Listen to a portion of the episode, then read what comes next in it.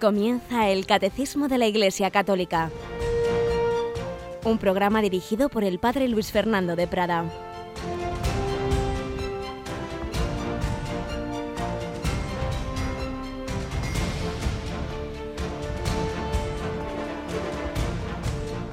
Alabados sean Jesús y María. Muy buenos días, muy buena semana, querida familia de Radio María en este 14 de octubre, día de uno de los mártires de los primeros siglos cristianos, San Calisto, que da nombre a unas famosísimas catacumbas que seguramente los que hayáis visitado Roma hayáis también podido visitar. Tenemos hoy con nosotros a Yolanda. Buenos días, Yoli. Muy buenos días, padre. ¿Tú has estado en esas catacumbas de San Calisto? Pues creo que he tenido ese honor. ¿Verdad? Y es siempre impresionante esos lugares donde, aunque no es verdad un poquito eso que está extendido, como que los cristianos vivían ahí, no, no vivían ahí, pero sí que es verdad que, que, por ejemplo, celebraban la Eucaristía cuando estaba prohibido ahí y que en bastantes ocasiones ocurrió que entraban los soldados romanos, los pillaban y los mataban tal cual. Y ahí está enterrado este San Calisto, que era un esclavo que fue liberado y que luego fue papa, pues uno de los papas de los primeros siglos, que prácticamente todos han sido mártires, todos han sufrido persecución, destierro. Bueno, es lo que nos toca de una manera o de otra, pues siempre el cristianismo ha estado en contraste con el mundo de hoy, no tiene que extrañarnos, pero lo importante es vivir, vivir desde el Señor, desde la fe, eh, glorificando a la Santísima Trinidad, este misterio central de nuestra fe que en estos días estamos explicando. Y mañana Yolanda, mañana es Santa Teresa, Santa Teresa de Jesús. ¿Qué pasa mañana? ¿Qué comienza mañana? pues mañana comienza un año teresiano muy importante para nosotros y que comenzará a las 11 de la mañana con una retransmisión desde Ávila, la mesa Ah. de inauguración, digamos. Así es, en efecto. Por ello, un servidor esta tarde se va para allá. Mañana por la mañana no podremos eh, emitir en directo este programa. Tendremos una reposición de, de uno del, del año pasado, porque ya estaremos ahí preparándonos a esa celebración que, como dices, a las 11, si lo permite la técnica de la lluvia, que nunca se sabe, pero en fin, si Dios quiere, podremos retransmitir para acompañar a Santa Teresa de Jesús en este año teresiano que marca también nuestra programación de, este curso eh, de una manera transversal. En muchos programas va a aparecer esa figura de Santa Teresa, pero también de una manera particular porque uno de los turnos de la llamada, los miércoles a las 8 de la tarde, cuando termina el seminario Vida en el Espíritu, uno de esos turnos lo va a dirigir la hermana teresiana, Carmen Pérez, sobre Santa Teresa, y luego un domingo al mes a las 4 de la tarde, Padre Carmelita Miguel Ángel de la Madre de Dios va a dirigir un programa en el centenario teresiano, que no sé si ya es este domingo o el próximo, muy, muy pronto ya comienza este, este nuevo programa. Pues nada, nos encomendamos a Santa Teresa, le pedimos que nos ayude a glorificar a la Santísima Trinidad como ella lo hacía. Ya tuvo grandes comunicaciones, revelaciones y de, este, de las tres personas divinas eh, a las cuales, con las cuales tenía esa relación tan íntima. Le pedimos que nos ayude a nosotros también a vivir en intimidad con el Señor, en intimidad con la Santísima Trinidad.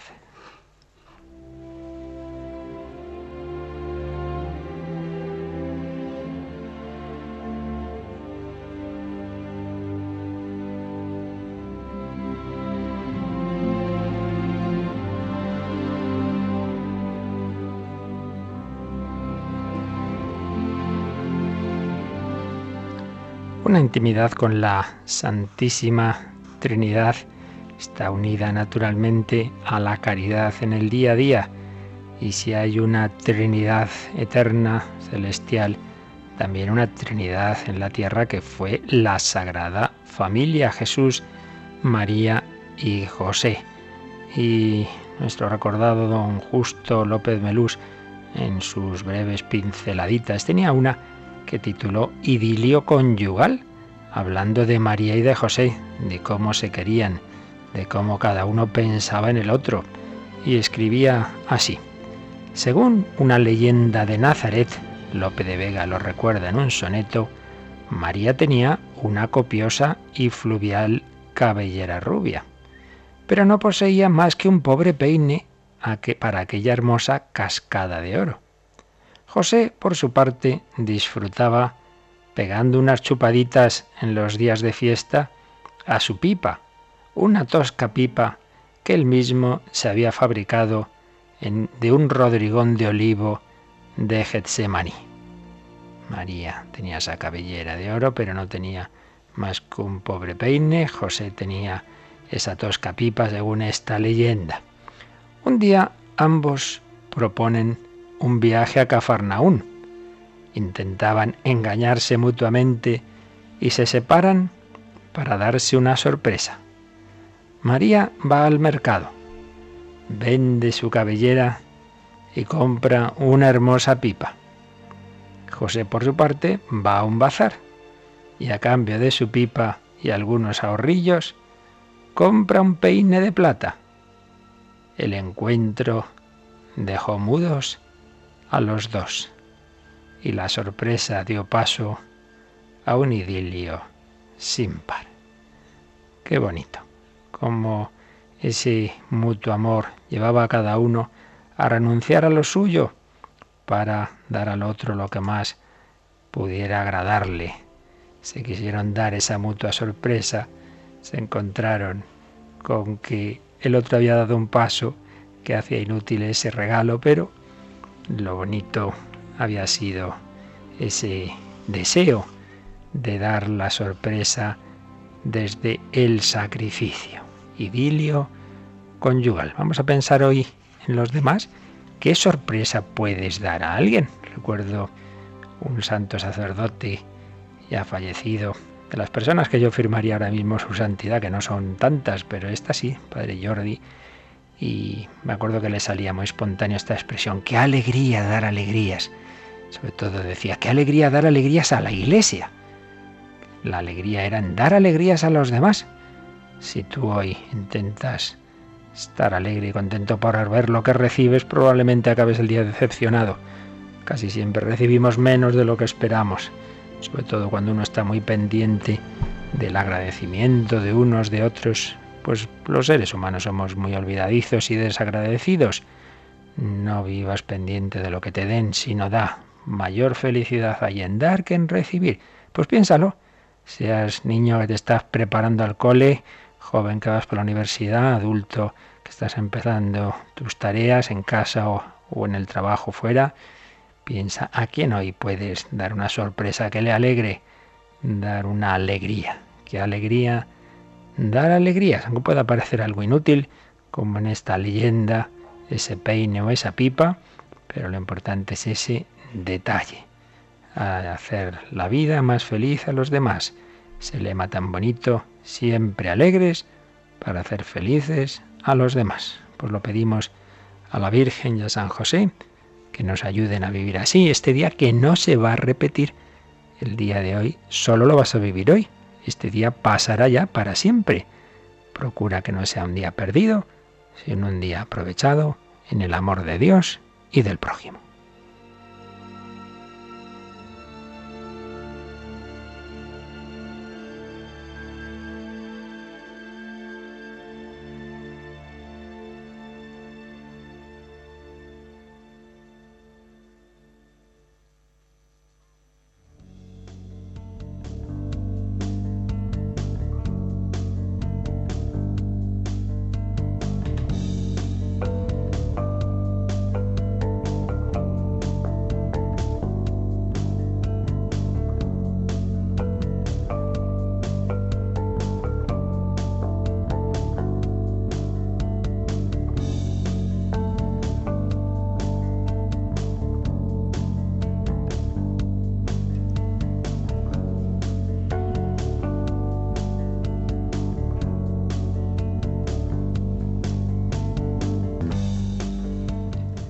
Bueno, Yolanda, pues ya sabes, a ver qué sorpresa das hoy a tus compañeros de trabajo. ¿Qué te parece? Pues nada, vamos a intentarlo. Eso, muy bien. Bueno, pues nosotros vamos adelante con el comentario al catecismo. Estamos en esa parte eh, que se titula La revelación de Dios como Trinidad. Habíamos visto el Padre revelado por el Hijo, estábamos viendo el Padre y el Hijo revelados por el Espíritu. Recordemos que en el credo de que comienza en Nicea y se completa en Constantinopla y que repetimos en la misa cuando nos rezamos el otro, el símbolo de los apóstoles, decimos creo en el Espíritu Santo, Señor y dador de vida, Señor, título divino, dador de vida, lo que solo Dios puede hacer, darnos la vida. Seguimos diciendo que procede del Padre y del Hijo, ahora lo explicamos, y añadimos que con el Padre y el Hijo recibe una misma adoración y gloria. Una forma de decir que tiene la misma divinidad que el Padre y el Hijo y por ello le damos la misma adoración, la misma gloria que al Padre y al Hijo y por eso digamos con fe y devoción siempre gloria al Padre y al Hijo y al Espíritu Santo. Cuando hagamos la señal de la cruz, pues procuremos también ser muy conscientes de que estamos comenzando el día, la obra que sea, la Santa Misa en el nombre del Padre y del Hijo y del Espíritu Santo. Por cierto, a veces nos comemos, empezando por los azotes, esa, ese, esa I. Y decimos en nombre del Padre, del Hijo y del Espíritu Santo. No, no, el nombre del Padre y del Hijo y del Espíritu Santo, tres personas divinas. Recibe con el Padre y el Hijo una misma adoración y gloria y que habló por los profetas. Dios ha hablado, ha inspirado la escritura, inspirado a los profetas, se atribuye especialmente al Espíritu Santo esa obra común de la Santísima Trinidad. Bien, pues hoy, en los números que ahora vamos a ver, se nos explica algo que ha dado lugar a, largas controversias de siglos entre el mundo eh, católico latino y el mundo oriental y eh, unas diferencias que en sus justos términos son lícitas dentro del pluralismo teológico, pero que también, por desgracia, contribuyeron a la ruptura con lo que llamamos la Iglesia ortodoxa. Y es cuando decimos que el Espíritu Santo procede del Padre y del Hijo, porque en el credo original de Constantinopla simplemente se decía procede del Padre, procede del Padre. Entonces, eh, ¿de dónde viene eso del Padre y del Hijo? Decir y del Hijo en latín se dice filioque. Por eso que sepáis que cuando se habla de la controversia del filioque, se refiere a esto, y del Hijo. ¿Por qué añadimos y del Hijo. Pues vamos a leer, Yolanda, eh, los, hay tres números en el catecismo que lo explican, aunque dos de ellos son en letra pequeña, que vienen a decirnos que eso es un tema bastante técnico, que no es esencial que lo tengamos claro y tampoco nosotros vamos a detenernos mucho, porque en efecto explicar esto con calma nos llevaría mucho tiempo y tampoco creo que sea para, para nuestro programa, es más bien ya para un nivel especializado de teología, pero bueno, tengamos por lo menos las nociones básicas de, este, de este tema. Número 246.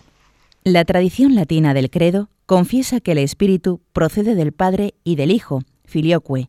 El concilio de Florencia, en el año 1438, explicita, el Espíritu Santo tiene su esencia y su ser a la vez del Padre y del Hijo, y procede eternamente del uno y del otro, como de un solo principio y por una sola expiración, y porque todo lo que pertenece al Padre, al Padre lo dio a su Hijo único al engendrarlo, a excepción de su ser de Padre. Esta procesión misma del Espíritu Santo, a partir del Hijo, éste la tiene eternamente de su Padre, que lo engendró eternamente. Así pues, aquí se nos dice cómo en un concilio, aunque ya veremos luego que esto es muy anterior, en el concilio de Florencia, se, se va a decir esto, que procede, que el Espíritu Santo tiene su esencia y su ser, su esencia, su ser, la misma, la única esencia divina, ¿de dónde la recibe el Espíritu Santo? Pues de las dos personas anteriores, el Padre, anteriores no en un sentido eh, temporal, como si el Espíritu Santo empezara a existir después que ella, ya, ya hemos dicho muchas veces que las tres son coeternas, pero en un sentido lógico tiene su esencia y su ser a la vez del Padre y del Hijo, porque procede eternamente del uno y del otro, como de un solo principio. Padre y el Hijo expiran, simultáneamente se dice, no se dice engendran, para reservar esta operación, esta procesión a la segunda persona, al Hijo. Si dijéramos que el Padre y el Hijo engendran al Espíritu Santo, sería otro Hijo. No, no se dice así, no se dice engendran, se dice expiran. De ellos procede, procede el Espíritu Santo, expiran como un solo principio, el Padre y el Hijo, de ellos procede el Espíritu Santo. Se nos explica que el Padre le ha dado a su Hijo todo, todo, todo su ser, todo, excepto lo que es específico de ser Padre, eh, que es el principio sin principio. El Padre le ha dado al Hijo su divinidad, su inteligencia, su, todo, todo su ser, toda su esencia, menos el hecho de que Él es el Padre, que no procede de nadie, es inoriginado, no procede de otro. En cambio, el Hijo procede del Padre. Pues bien, el Padre le ha dado todo al Hijo, también le ha dado esa capacidad de eh, de que de él, de que de él proceda otra persona divina, porque todo lo que pertenece al Padre, el Padre lo dio a su Hijo único al engendrarlo, a excepción de su ser de Padre, esta procesión misma del Espíritu Santo a partir del Hijo, este el Hijo la tiene eternamente de su Padre, que lo engendró eternamente. Repito que esto es un tema complejo, no os asustéis si os perdéis un poco, bueno, luego si lo queréis leer despacito, con calma, pero que tampoco es una cosa para, para que nos calentemos mucho la cabeza, sino que tengamos esa noción básica de que esa procedencia eterna de las divinas personas, en el caso del Espíritu Santo, procede del Padre y del Hijo. Entonces, ¿por qué vino la discusión? entre orientales y latinos, entre católicos después y ortodoxos. En primer lugar, claro, porque ya hemos dicho que en el Concilio de Constantinopla simplemente se decía que el Espíritu Santo procede del Padre, pero la evolución posterior de diversos concilios y enseñanza de los papas apareció del Padre y del Hijo por justas razones. Eh, que ahora a continuación en letra ya más pequeña se nos explica. Número 247. La afirmación del filioque no figuraba en el símbolo confesado el año 381 en Constantinopla, pero sobre la base de una antigua tradición latina y alejandrina, el Papa San León la había ya confesado dogmáticamente el año 447, antes incluso que Roma conociese y recibiese el año 451 en el concilio del Calcedonia, el símbolo del 381. El uso de esta fórmula en el credo fue poco a poco admitido en la liturgia latina, entre los siglos VIII y XI. La introducción del filioque en el símbolo niceno-constantinopolitano por la liturgia latina constituye todavía hoy un motivo de disensión con las iglesias ortodoxas. Aquí simplemente pues se nos recuerda la historia de la aparición de este término y se nos hace ver que no es una cosa del siglo XV, antes yo mencionaba ese concilio de Florencia, no, no, no. Ya el Papa San León Magno, como veis, en el siglo V aceptaba esa evolución de decir que no solo procede del Padre, sino del Padre y del Hijo. Y antes de la ruptura con el mundo ortodoxo, esto estaba aceptado. Por tanto, aquí simplemente se nos dice cómo es algo, algo que viene de la tradición muy, muy antigua del siglo V. Y a continuación se nos dice cuáles son, digamos, las posturas que, repito, en sus justos límites eh, son posturas complementarias eh, del mundo oriental y del mundo latino, pero que luego pues se, se, extremaron y llevan ya a posturas ya no complementarias sino contrapuestas. Algo de ello nos explica el número 248. La tradición oriental expresa en primer lugar el carácter de origen primero del Padre por relación al Espíritu Santo. Al confesar al Espíritu como salido del Padre, esa tradición afirma que éste procede del Padre por el Hijo. La tradición occidental expresa en primer lugar la comunión consubstancial entre el Padre y el Hijo, diciendo que el Espíritu procede del Padre y del Hijo, filioque. Lo dice de manera legítima y razonable, porque el orden eterno de las personas divinas en su comunión consubstancial implica que el Padre sea el origen primero del Espíritu, en tanto que principio sin principio, pero también que, en cuanto Padre del Hijo único, sea con él el único principio del que procede el Espíritu Santo. Esta legítima complementariedad, si no se desorbita, no afecta la identidad de la fe en la realidad del mismo misterio confesado. Esta última frase pues nos da esa esa idea que antes os decía, que hay, como en tantos otros temas teológicos, hay una legítima complementariedad, se puede expresar el mismo misterio acentuando un aspecto u otro. En principio no habría mayor problema. El problema, repito, es que luego todo esto se mezcló con todas las controversias que hubo entre el mundo oriental y occidental y más que nada fue una excusa, fue una de las excusas para justificar esa ruptura cuando de fondo había otros problemas de tipo político, lo que sería el imperio romano oriental y en fin, aceptaron no la supremacía de Roma, luego todo como pasa en la vida, todo se complica con cosas humanas y a veces se buscan justificaciones teológicas a otros temas. Pero vamos a quedarnos con lo esencial. Lo esencial es que hay dos formas complementarias, repetimos, de afirmar, de explicar, de explicar dentro del misterio que siempre supera nuestra pequeña mente, naturalmente, eh, la procedencia del Espíritu Santo. Una es decir, como dice la tradición latina y tenemos recogido en el credo, que el Espíritu Santo procede del Padre y del Hijo, procede del Padre y del Hijo, porque ambos son consustanciales, el Padre y el Hijo eh, comparten la misma sustancia y el Padre comunica al Hijo esa capacidad de, fecundidad, por la cual procede de ambos, como de un solo principio, el Espíritu Santo. Es lícito decir que procede del Padre y del Hijo. Y en la tradición oriental, en cambio, dice procede del Padre, procede del Padre por el Hijo. Procede del Padre por el Hijo, pues también, también esto es completamente correcto. Procede del Padre, porque no nos olvidemos que la única persona que no procede de otra es el Padre. Y esto es verdad que en ese mundo, en esa tradición oriental se quería destacar sobre todo ese aspecto, que no pongamos el Padre y el Hijo en el mismo nivel en el sentido de que el Hijo sí que procede del Padre, mientras que el Padre no procede de otra persona, es decir, que hay algo específico del Padre que podríamos olvidar simplemente diciendo que el Espíritu Santo procede del Padre y del Hijo, y olvidaríamos que a su vez el Hijo procede del Padre, mientras que el Padre no procede de ninguna otra persona. Por tanto, por tanto ese carácter de origen primero, que no procede de nadie, que es principio sin principio, es sólo del Padre. Y en ese sentido, gusta más a los orientales decir que el Espíritu Santo procede del Padre, eso sí, añaden por el Hijo, a través del Hijo, y en ese sentido procede del Padre y del Hijo, pero el Hijo a su vez procede del Padre. Por tanto, son dos formas legítimas y complementarias de afirmar lo mismo. En, en, la tradición oriental, sobre todo, se destaca que es el Padre el origen de toda la Trinidad. Y es con eso es lo que tenemos que quedarnos, que, que el Padre es la, esa primera persona de la que proceden el Hijo y el Espíritu Santo. Pero en la tradición occidental destacamos que también el Hijo tiene esa fecundidad que ha recibido del Padre, una fecundidad infinita, tan infinita que procede del Padre y del Hijo otra persona divina.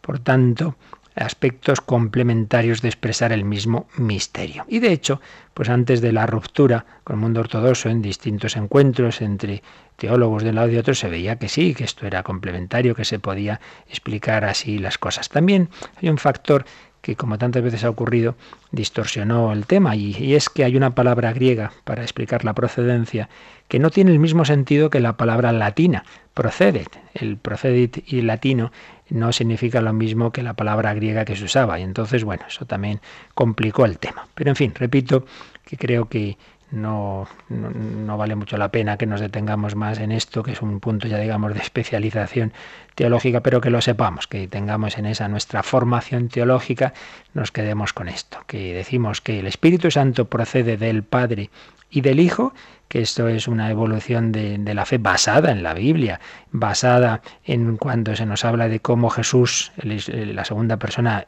nos habla de que va a enviar, nos va a dar su espíritu, nos va a enviar su espíritu, como esa misión del Espíritu Santo que nos envían el Padre y el Hijo, hace referencia también a la procesión, a cómo en la Trinidad el Espíritu Santo procede del Padre y del Hijo.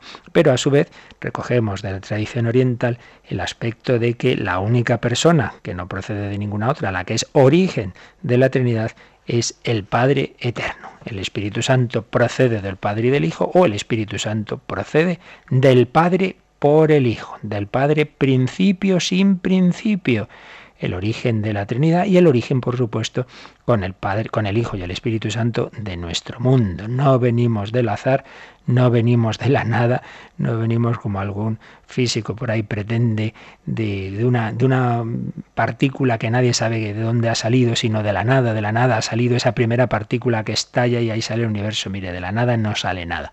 Esa primera partícula la ha creado la Santísima Trinidad, ella que es fecunda interiormente, que en la que hay esa fecundidad infinita de tres personas divinas, esa fecundidad luego hacia afuera ha sido la que nos ha creado. Vamos a invocar al Espíritu Santo, repito que no os preocupéis, alguno yo no me entera de nada de esto del filioco y no pasa nada. Lo principal es que en el Espíritu Santo al que debemos invocar cada día, veneremos a la Santísima Trinidad. Ven Espíritu Divino, y yo en tu Espíritu quiero dirigirme al Padre por el Hijo. Gloria al Padre y al Hijo y al Espíritu Santo. Vamos a invocar así a la Santísima Trinidad.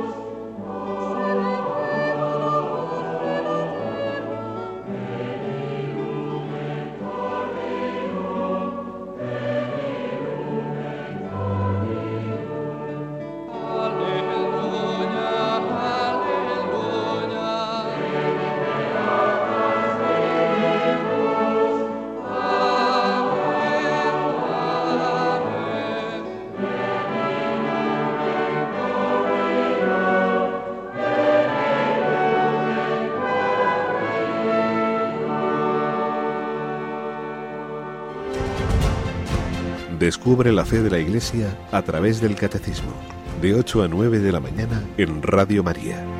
La fe de la Iglesia, la fe que no se inventa la Iglesia, sino que la fe la Iglesia formula partiendo de la revelación que Dios ha ido haciendo, la revelación que ha llegado a su culmen en Jesucristo, que nos ha comunicado su Espíritu Santo, que como él mismo dijo a los apóstoles, os llevará a la verdad plena, os enseñará y recordará, os recordará lo que yo os he enseñado. Por eso, primero estuvimos viendo lo que, resumidamente lo que la Sagrada Escritura nos enseña sobre las tres personas divinas, sobre la Santísima Trinidad, y ahora estamos viendo cómo esa fe que está en la Escritura, que está en la tradición, la Iglesia la ha ido formulando. Cualquier eh, niño, joven o no niño, que haya estudiado un poquito de catequesis, pues sabe la síntesis de esa fe cuando decimos hay un solo Dios, tiene una sola naturaleza, pero tres personas divinas, que son el Padre, el Hijo y el Espíritu Santo. Pues bien, esta fe de la Iglesia, un solo Dios, una sola sustancia o naturaleza y tres personas divinas, es el resultado de siglos de, de ver cómo expresamos esto que estaba desde el primer momento, pero sin esas palabras. Y esto es lo que nos va a exponer el catecismo en un apartado que se titula La Santísima Trinidad en la doctrina de la fe.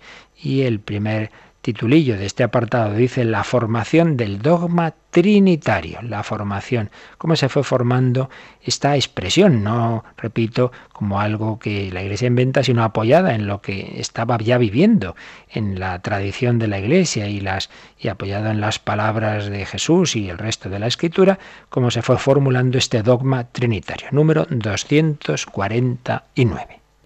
La verdad revelada de la Santísima Trinidad ha estado desde los orígenes en la raíz de la fe viva de la Iglesia, principalmente en el acto del bautismo. Encuentra su expresión en la regla de la fe bautismal, formulada en la predicación, la catequesis y la oración de la Iglesia. Estas formulaciones se encuentran ya en los escritos apostólicos, como este saludo recogido en la liturgia eucarística. La gracia del Señor Jesucristo, el amor de Dios y la comunión del Espíritu Santo sean con todos vosotros. Es una expresión de la segunda carta de San Pablo a los Corintios, es la despedida de San Pablo. Entonces lo que nos viene a decir este número es que en toda la vida de la Iglesia, desde los primeros momentos, estaba presente esa fe en la Trinidad, aunque no se formulara con nuestras palabras ya técnicas de esencia, persona, etcétera, pero estaba como en este mismo saludo, ¿no? La gracia del Señor Jesucristo. Estamos hablando aquí del Hijo. El amor de Dios. Ya hemos explicado varias veces que normalmente San Pablo, eh, para la primera persona de la Trinidad, usa la palabra Theos y en cambio Kyrios para la segunda. El amor de Dios, por tanto, se refiere al Padre. La gracia del Señor Jesucristo, el amor de Dios Padre y la comunión del Espíritu Santo sean con todos vosotros. Está deseando esa comunicación de la gracia de Dios gracia, amor, comunión, distintas palabras para expresar esa comunicación de las tres personas divinas. Y fijaos que este saludo de despedida de San Pablo es el que usamos nosotros para empezar, uno de los que podemos usar para empezar la Santa Misa. La gracia de nuestro Señor Jesucristo, el amor de Dios Padre y la comunión del Espíritu Santo estén con todos vosotros. Es ese saludo trinitario. La Iglesia comienza y acaba todas sus grandes celebraciones en el nombre del Padre y del Hijo y del Espíritu Santo. Comenzamos haciendo la señal de la cruz, luego viene este, eh, este saludo, muchas veces el que acabo de decir, u otros semejantes, y como terminamos, pues también con la bendición, la bendición de Dios, Padre, Hijo y Espíritu Santo. Bien, pues esto ha estado desde el principio, desde el principio de la vida de la Iglesia, ha estado esta invocación de las tres personas divinas, aunque no se formulara con toda la precisión que luego los siglos de reflexión y de oración guiados por el Espíritu Santo y siempre bajo la guía del magisterio de la Iglesia pues nos han permitido luego esa precisión teológica, pero la fe, repetimos, está desde el principio. Muy particularmente nos recuerda este número en el bautismo cuando se preparaban a los catecúmenos al bautismo, se les preguntaba, ¿crees en Dios Padre? Sí, creo. ¿Crees en, en, Jesucristo, su único Hijo, que se hizo hombre, etcétera? Sí, sí, creo. ¿Crees en el Espíritu Santo? Las tres personas divinas, que como hemos explicado ya bastantes veces, pues son las que marcan esas tres partes del credo. Pues si crees en las tres personas divinas, puedes bautizarte. Entonces yo te bautizo en el nombre del Padre y del Hijo y del Espíritu Santo. No nos olvidemos nunca de ese texto fundamental.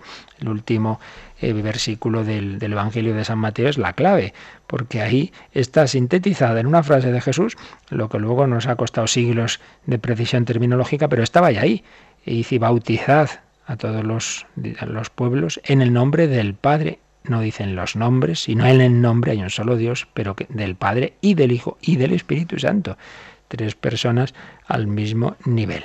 Por eso dice aquí el catecismo que esta, esta verdad de la, de la Trinidad encuentra su expresión en la regla de la fe bautismal, formulada en la predicación, en la catequesis, en la oración de la Iglesia, tal como la Iglesia ha orado siempre, pues uno ve en esos textos antiquísimos, ve esta fe, ve esta fe, ve este dirigirse al Padre y al Hijo y al Espíritu Santo.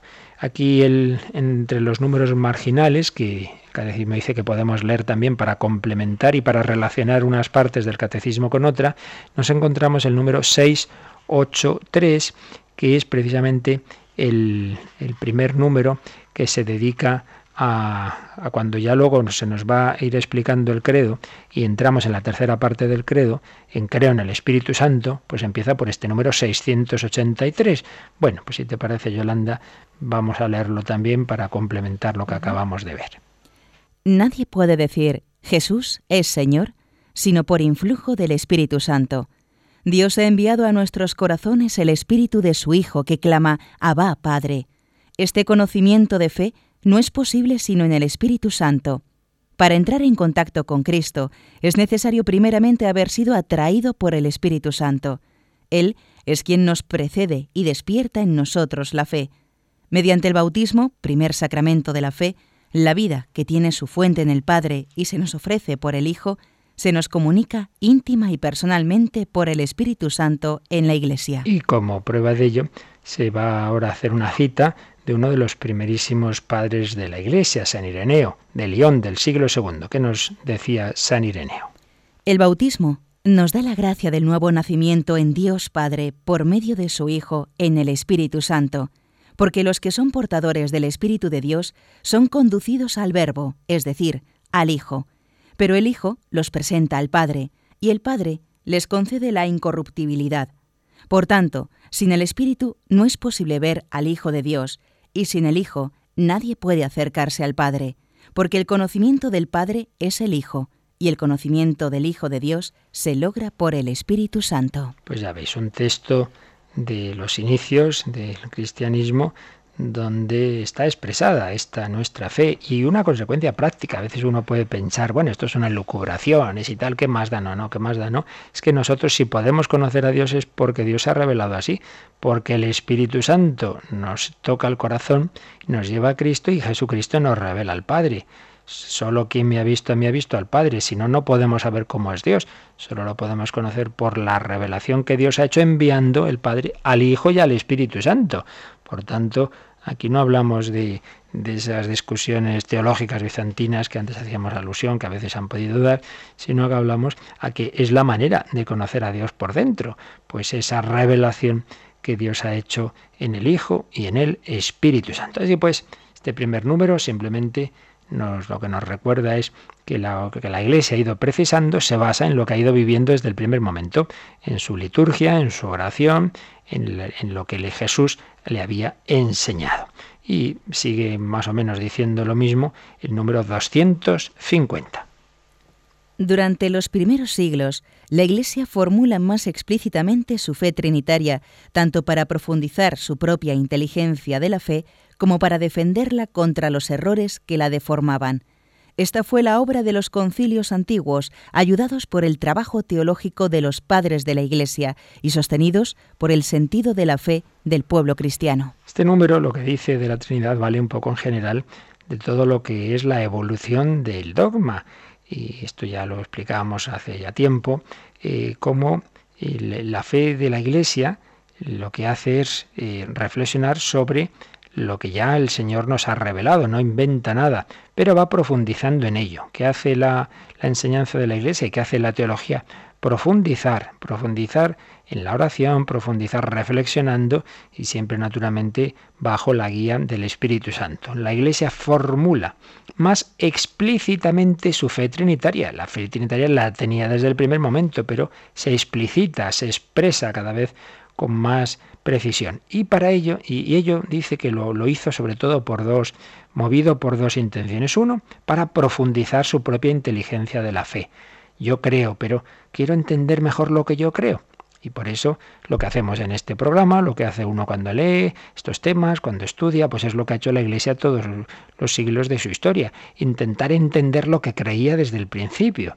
Si nosotros creemos que Jesús es Dios, si creemos que el Espíritu Santo es Dios, pero creemos que hay un solo Dios, esto cómo se expresa, cómo se entiende, profundizar por uno mismo. Pero en segundo lugar, también se ha hecho para defender la fe contra los errores que la deformaban. Y de hecho, muchísimas explicaciones y definiciones dogmáticas de los concilios y de los papas se han dado en el momento en que ha aparecido una teoría que enseguida se, se, veía y dice, no, no, no, no, esto, esto, esto no es lo que la Iglesia ha creído siempre, esto va contra la fe, esto, ¿cómo puede ser esto? Y entonces eso es lo que ha dado lugar muchas veces a una reunión de un concilio o una encíclica en, este, en estos tiempos, en otros una determinada definición dogmática, etcétera.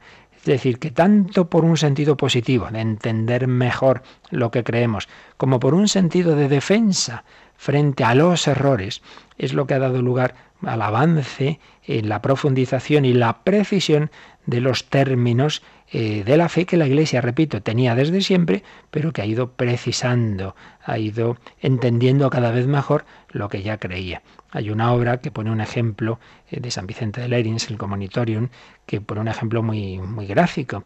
Dice, un anciano es el mismo que era de niño. Dice, sí, sí. Dice, y si resultara que de repente tuviera más miembros que los que tenía de niño, o tuviera menos, es que algo, algo grave ha pasado, ¿no? No, no, no puede ser, es el mismo. Es el mismo, pero evidentemente ha ido madurando, ha ido creciendo, eh, se ha ido desarrollando. Pues bien, ¿la fe de la Iglesia del siglo XXI es la misma que el siglo I? Sí, si no, si no, algo, eh, algo pasa. A veces oye uno, claro, la gente que no tiene este sentido de lo que es la iglesia, se, se, piensa que la iglesia de repente aparece nueva, ¿no?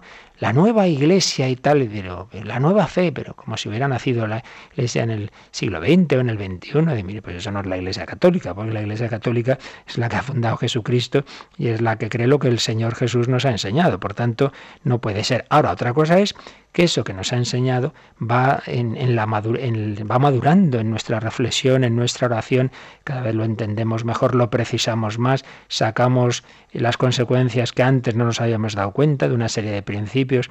Por tanto, el adulto, el anciano es el mismo que el niño y que el joven, sí, es el mismo, pero en una etapa distinta de su evolución. Pues también la teología, la fe y la doctrina de la Iglesia es la misma que recibió, pero en una etapa distinta y en la cual eh, se ha ido aplicando esa misma semilla que ha ido creciendo, se ha ido aplicando a, a realidades que no se habían pensado quizá al principio y cada vez se van entendiendo mejor. Por tanto, sea para entender mejor la fe, sea para defenderla contra los errores que la deformaban, pues desde el primer momento eh, la Iglesia fue precisando su doctrina. Y nos ha dicho este número, este número redondo, el 250, que fue la obra de los concilios antiguos, esos grandes concilios ecuménicos, hemos hablado ya de Nicea, de Constantinopla, habrá otro en Constantinopla, Éfeso, Calcedonia, etcétera, esos grandes concilios, ayudados por el trabajo teológico de los padres de la Iglesia. Cuando decimos los padres de la Iglesia o los santos padres, nos referimos a los grandes teólogos de los primeros siglos que por un lado fueron santos, San Agustín, San Juan Crisóstomo, San Gregorio, etcétera, y por otro lado de una gran altura teológica y la Iglesia los ha reconocido así, santos padres, no, no, no quiere decir santo padre como hoy día el Papa, el santo padre, no, no, no, en este sentido teológico, los santos padres de la Iglesia, de ahí viene lo que se llama la patrística, la patrología, que son las asignaturas que estudian a estos grandes personajes de los primeros siglos de la Iglesia, que profundizaban en esa fe que, habían recibido de la, de la tradición apostólica un trabajo teológico de los padres de la Iglesia y sostenidos por el sentido de la fe del pueblo cristiano. No nos olvidemos que en realidad es la Iglesia Universal la que ha recibido la comunicación del Espíritu Santo, el carisma de la infalibilidad, toda la Iglesia Universal. Por eso muchas veces es, el pueblo cristiano el que oye una cosa en, ha dicho el sacerdote esto, qué cosa más rara, y le suena raro. Pues sí, muchas veces una persona con muy poquita formación y pocos estudios puede tener más sentido de fe que alguien que se cree muy listo y empieza a desbarrar. Y esto ha pasado en la historia de la Iglesia, pasó por ejemplo con Arrio, el arrianismo del que ya hablaremos, pues sí, era un señor muy listo, pero que, que, había perdido. Por tanto, intentar adaptar la fe a la filosofía de la época, perdió el sentido de la fe que tenía la última viejecita analfabeta que escuchaba su predicación. Por tanto, sentido de la fe del pueblo cristiano, a la vez profundización de los santos padres de la Iglesia y todo ello bajo la guía del magisterio, particularmente de aquellos grandes concilios, todo ello dio lugar a la precisión de esta doctrina de la Santísima Trinidad. Y ahora en letra pequeña, porque siempre letra pequeña decir que es una ampliación, que no es tan importante, nos añade el número 251. Para la formulación del dogma de la Trinidad, la Iglesia debió crear una terminología propia con ayuda de nociones de origen filosófico, substancia, persona o hipóstasis, relación, etc.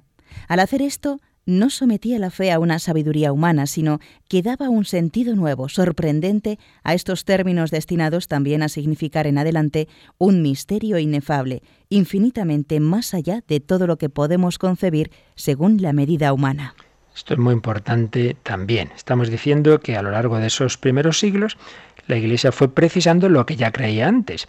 ¿Y cómo lo precisó? Pues tuvo que buscar palabras. A ver qué palabra encontramos que nos ayude a formular lo que creemos de que hay un solo Dios, pero que en ese Dios hay Padre, Hijo y Espíritu Santo, que esos tres son Dios, pero que no son tres dioses. A ver cómo decimos esto. Entonces se buscó en diálogo con la filosofía de la época las palabras que pudieran servir para expresar la fe. Entonces se usaron palabras griegas como hipóstasis, como usía, que es sustancia, etcétera, consustancial, eh, homousios, por ejemplo, etcétera. Entonces hay una acusación que, que, hizo un tal Harnack y otros autores no católicos, siglo XIX, siglo XX, se ha seguido haciendo, decir, bueno, es que la Iglesia ahí helenizó la fe, es decir, sometió la fe, la revelación, la escritura, a la filosofía griega. Entonces se perdió el sentido de la fe. Pues no, señores, porque la Iglesia no sometió la fe a, esos, a esas filosofías, al revés. Cogió términos de la filosofía y les cambió el sentido. Porque visto muchas veces, no vamos a entrar aquí en detalles, pero en, en esas filosofías estos términos significaban cosas que, que luego eh, se, le iba, se iban a cambiar, se iban a cambiar su sentido para adaptarlos a la fe y no adaptar la fe a la filosofía, sino la filosofía ponerla al servicio, ver en qué sentido podían servir esos términos para expresar la fe. Esto está muy estudiado, muy demostrado.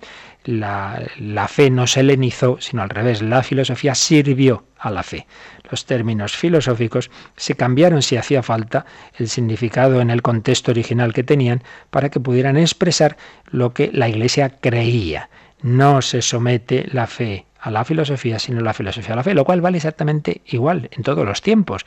Siempre tenemos ese peligro, pues hoy dominan determinadas concepciones que, que, están en el, en el, ambiente, lo que llamamos lo políticamente correcto. Bueno, pues en el diálogo de la Iglesia con el mundo, con la cultura, podemos usar eh, determinadas eh, palabras, términos, pero ojo, que, que no ocurra que entonces se pierda lo específico nuestro y lo sometamos a la cultura, sino al revés, que, siempre la última palabra la tenga lo que la, revelación, la fe, no mm, someter la fe a la cultura, sino subordinar la reflexión humana a, la, a la, inteligencia divina, no faltaría más.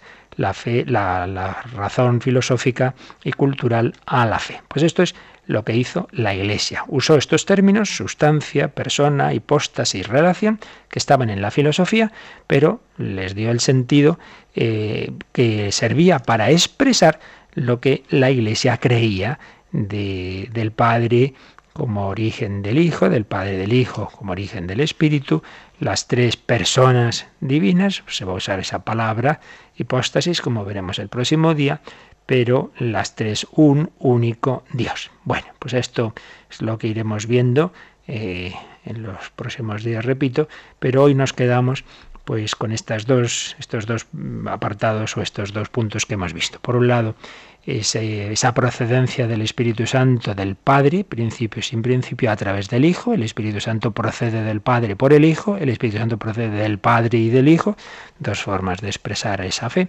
Y en segundo lugar, como la fe es la fe, la fe que que Dios nos ha revelado, lo que está en la Escritura, pero que la Iglesia a lo largo de los siglos, sobre todo en esos primeros siglos, la pudo precisar en esa reflexión teológica con la ayuda de términos filosóficos, pero sin someterse a la filosofía, sino al revés, usando la filosofía al servicio de la fe. Pues lo dejamos aquí y lo meditamos y sobre todo invocamos, repito, a la Santísima Trinidad, pero también si queréis hacer alguna pregunta de este tema o algún otro, pues aprovecháis estos últimos minutos como ahora se nos va a recordar.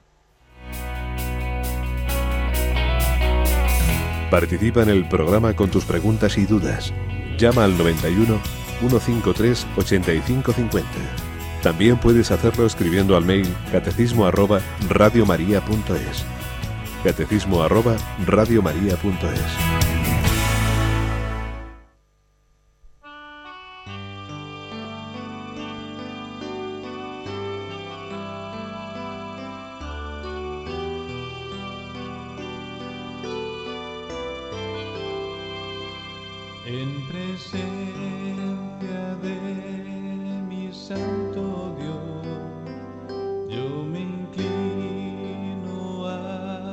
adorar. Él conoce lo más hondo de mí y me acoge con su amor.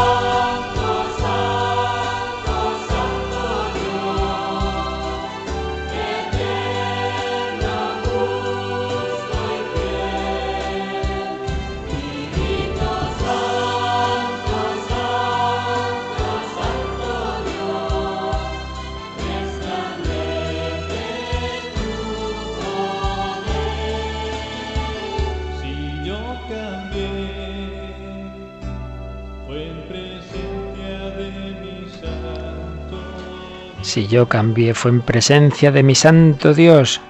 La revelación no es para elucurar, sino para cambiar nuestro corazón, para que verdaderamente vivamos como hijos de Dios. ¿Tenemos preguntas, Yolanda? Pues sí, tenemos, nos ha llamado eh, Luis de Zaragoza y pregunta por qué es herejía dar todo y confiar en la providencia. Por, perdón, repite, ¿por qué es herejía? Porque, según él, es herejía dar todo y confiar en la providencia y es que no sé de dónde saca nuestro amigo Luis que es herejía. En primer lugar, usemos los términos un poquito más así precisamente, ¿no? Herejía es negar un dogma de fe, ¿no? Entonces, en este caso no, no se puede hablar de, herejía, ¿no? Así que no, no, no, no, no es, no es la palabra adecuada. En todo caso, que se podría entender mal lo de dar todo y confiar a la providencia, y se puede entender mal y se puede entender muy bien, porque eso que, que dice lo han hecho muchos santos, por tanto no, no es verdad. Es decir, depende. Ahí yo lo que creo es que es un tema que cada uno tiene que ver lo que el Señor le pide. Entonces, ¿puede Dios mm, pedir, y lo ha hecho bastantes santos, quedarse sin nada y confiar en la providencia? Sí. Entonces, cuando esa persona, por ejemplo, San Francisco de Asís, o el, el carisma que tienen en el Cotolengo, pues pues son llamados a ello, es decir, nada, nada, tú vende lo que le dijo Jesús al joven rico, ¿no? Vende lo que tienes, da el dinero a los pobres y ven y sígueme, pues, pues hacen muy bien. Ahora, otra cosa es que una persona le dé por ahí sin que realmente sea un, una, una, luz del, del, Señor eh, bien discernidas, sino que ala, un padre de familia de repente lee el Evangelio y dice, ya está, vendo todo y deja a su familia dos velas. Hombre, eso no es que sea herejía, es que es una imprudencia, porque, porque Dios también quiere que, que, que que tú seas el instrumento de la providencia. Lo de confiar en la providencia no quiere decir que a su vez uno no tenga que ser instrumento de la providencia si esa es su vocación. Por eso repito que es que esto depende. A uno Dios le puede llamar a una vocación en la que en efecto dejar todo y fiarse de que Dios le alimentará de una manera eh, misteriosa a través de la Iglesia, a través de la caridad de, los demás. Conozco instituciones religiosas que viven así, pero lo normal es que con un espíritu de humildad y de desprendimiento, pero a la vez eh, cumpliendo ese otro mandato que dice San Pablo, el que no trabaja, que no coma. Por lo tanto, también trabajando. Por lo tanto, es una cuestión de equilibrio, de discernimiento. ¿Qué más? Y María de Cuenca no ha entendido alguna, eh, algún concepto que se ha dicho hoy. No me extraña, porque hoy era bastante complejo el tema.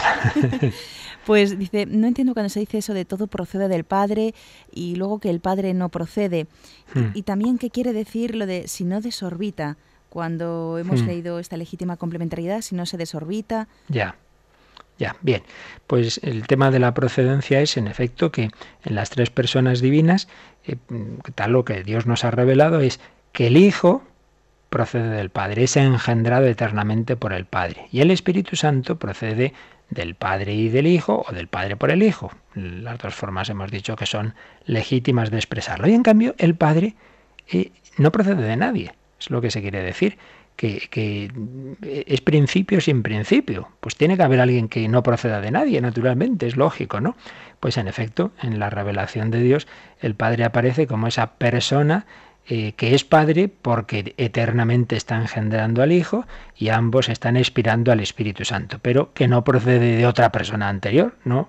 No, pues es lo que se quiere decir, que no procede de nadie, que es inoriginado pues es, es, simplemente la fuente de la Trinidad, es la fuente de las otras personas. Pero siempre repetimos, porque aquí nos juega mala pasada nuestra experiencia humana. Esto entre nosotros quiere decir que hay uno que existía antes que el otro. Primero está el Padre, luego nace el Hijo. No, en Dios todo es simultáneo. El Padre eternamente es Padre porque eternamente engendra al Hijo y eternamente expiran al Espíritu Santo. Es simultáneo, es simultáneo, pero es verdad que hay una persona que es el Padre que no procede de las otras y en cambio el Hijo y el Espíritu Santo sí proceden del Padre, es lo que se quiere decir. Y luego de lo de no desorbitar quiere decir que las dos formas de expresarlo son, son legítimas, que, el, que el, Espíritu Santo procede del Padre y del Hijo, o el Espíritu Santo procede del Padre por el Hijo. ¿Qué quiere decir desorbitar?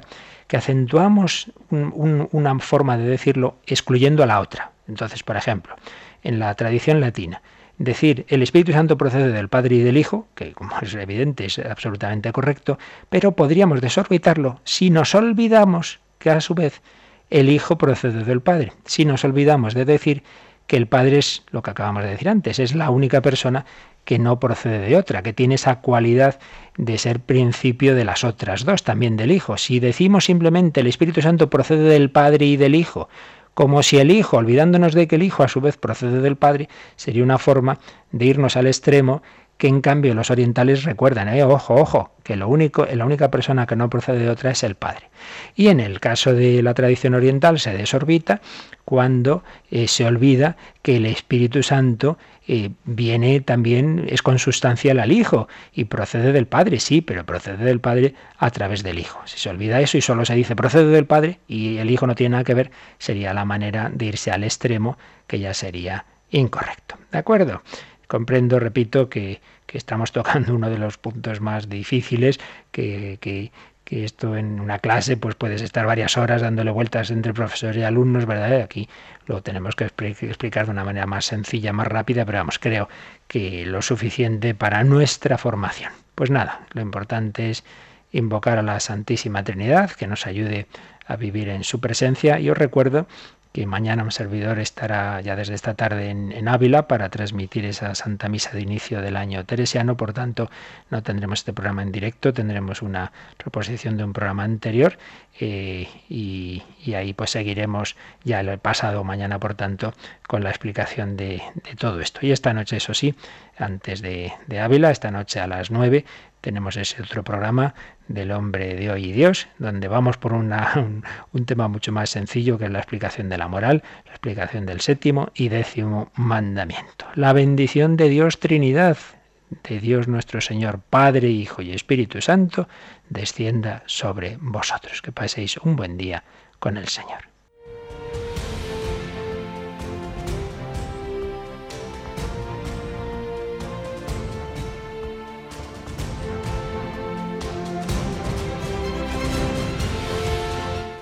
Han escuchado en Radio María el Catecismo de la Iglesia Católica, un programa dirigido por el Padre Luis Fernando de Prada.